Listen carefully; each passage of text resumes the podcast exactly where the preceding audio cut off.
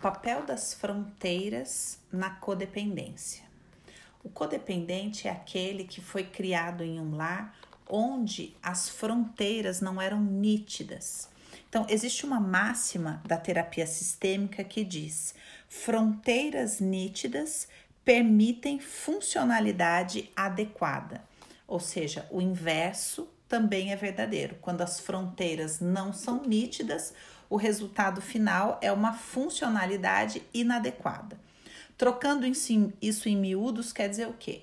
Quer dizer que o codependente começa a formatar sua identidade dentro de um relacionamento familiar onde as fronteiras não são nítidas e por isso os papéis não são bem definidos.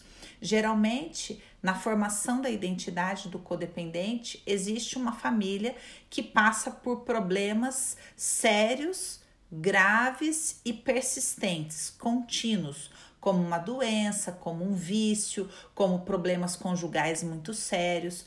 Então, esses problemas, eles acabam ultrapassando as barreiras, as fronteiras entre um papel e outro.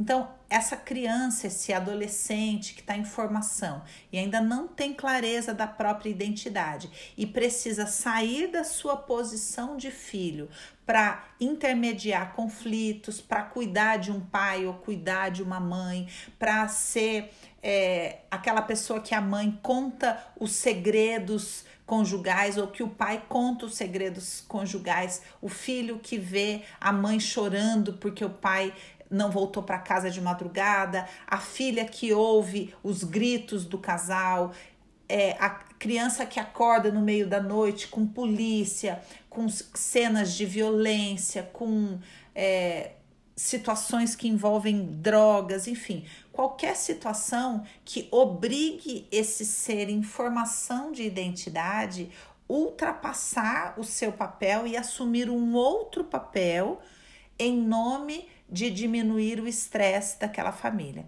Então, quando esse adolescente, essa jovem criança faz esse movimento, ela sai da sua identidade e assume uma outra identidade e começa a se identificar com essa outra identidade resolvedora de problemas.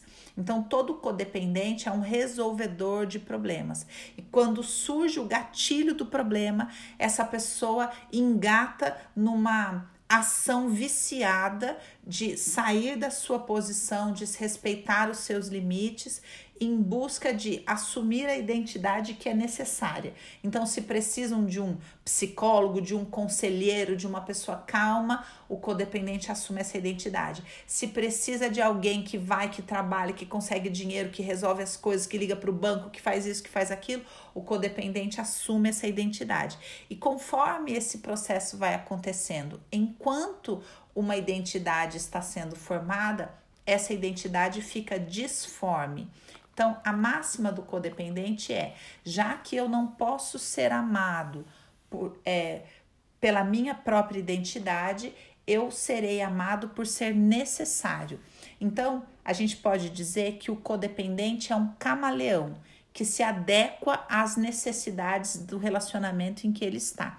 Então, depois que ele sai desse lar de origem, ele começa a viver essa identidade de camaleão, que é que, que, que eu preciso ser nesta relação? E aí ela assume essa identidade, muda de relação, o que, que eu preciso ser nessa relação? E os anos vão passando e o codependente vai mudando de identidade conforme a necessidade.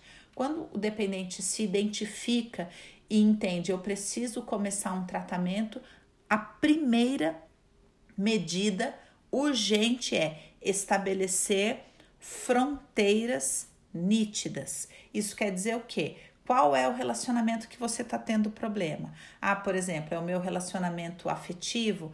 Então, qual é o seu papel neste relacionamento? Como esposa, por exemplo, como namorada, como noiva, enfim. Qual que é o seu papel? E aí você vai ter que olhar, isso que eu estou fazendo está dentro do meu papel, dentro que seria a função ou eu estou assumindo outras funções para me fazer necessária nessa relação e gerar dependência. Então, o codependente, de maneira inconsciente, é muito eficaz para promover a dependência e com isso garantir que ele não seja abandonado.